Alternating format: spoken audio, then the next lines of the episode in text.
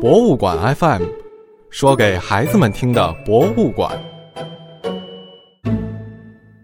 亲爱的，大朋友、小朋友们，大家好！这里是异空间带来的博物馆 FM，我是花生姐姐。今天我想跟大家聊一种非常古老、非常漂亮的植物，它的叶子像一把小扇子，它的果实叫做白果。猜到了吗？是的。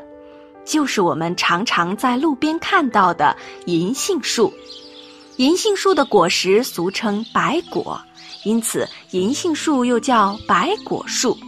银杏是一种很神奇的植物，它的寿命很长，但生长得非常慢，在自然条件下，从种下到结出银杏果需要二十多年，四十年后才能大量的结果。因此呢，它又被称作公孙树，有公种而孙得实的含义，称得上是树中的老寿星爷爷。长寿的银杏树可以长到无比高大，在贵州的李家湾有一棵银杏树四十米高，在甘肃有一棵高达六十米，在山东的福来山下还有一棵已经三千多岁的银杏树。那最最古老的银杏树曾经生长在哪里呢？我要骄傲地告诉小朋友，在花生姐姐的家乡河南省。银杏最古老的近亲出现在两亿多年前，而银杏的繁盛时期是在一亿多年前。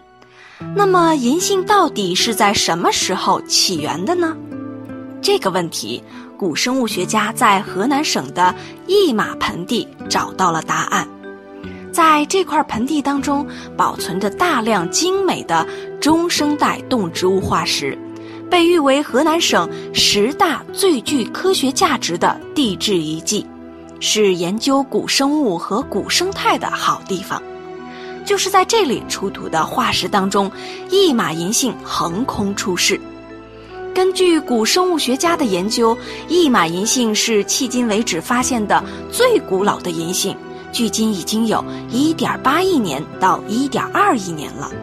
这个发现非同小可，它对银杏的起源和演化的研究有着里程碑的意义。为了纪念一马银杏的发现，第五届和第六届。国际古植物大会都是以一马银杏的样子作为会徽的。在二零一零年的上海世博会上，一马银杏化石作为河南省最具代表性的地质资源和文化代表，在河南馆向广大的公众展出。原来，我们路边的银杏树是标准的植物活化石呢。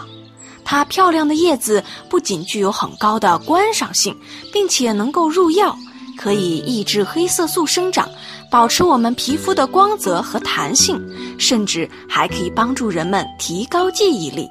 在《本草纲目》中就有关于银杏医用价值的记载，并且提到银杏在宋朝的时候开始作为皇家的贡品。不知道小朋友们有没有在秋天时去捡过美丽的银杏叶子呢？大量种植的银杏林在视觉效果上非常具有美感。到了秋天，满树满地的金黄，在阳光的照射下美不胜收。在北京有很多可以观赏银杏树的地方，比如西城的钓鱼台宾馆附近，还有东城的各国大使馆区的街道上。另外，京郊的大觉寺也是个不容错过的银杏观赏地。小朋友们，从今天起开始留意你身边的银杏树吧。等到了秋天，花生姐姐会邀请你一起去观赏银杏。好啦，今天就聊到这里。你可以关注我们的微信公众号，收听我们更多的节目内容。下一期我们再见吧。